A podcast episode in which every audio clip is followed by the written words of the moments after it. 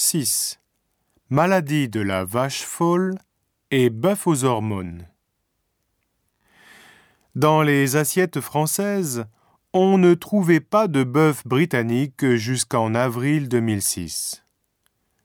Son embargo a continué pendant dix ans à cause de la maladie de la vache folle. Le premier cas d'ESB a été rapporté en 1986 en Angleterre. À ce moment-là, on pensait que c'était une maladie qui ne touchait que les animaux.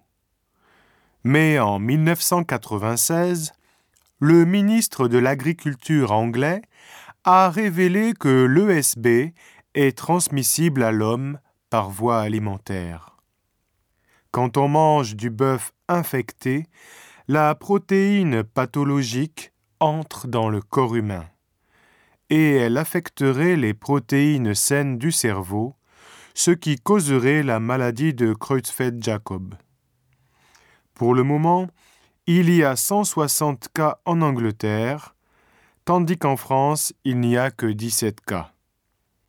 Les experts appellent au calme parce que le nombre de vaches folles diminue dans le monde. 1646 en 2003, 878 en 2004 et 474 en 2005. Regardons maintenant dans les assiettes européennes, y compris celles des Français, où on ne trouve pas de bœuf américain. Son embargo continue depuis 1989 parce qu'aux États-Unis, l'utilisation des hormones de croissance est autorisée dans l'élevage bovin. L'UE pense que les hormones de croissance nuisent à la santé sans pouvoir le prouver scientifiquement. Néanmoins, elle refuse d'importer du bœuf américain au nom du principe de précaution.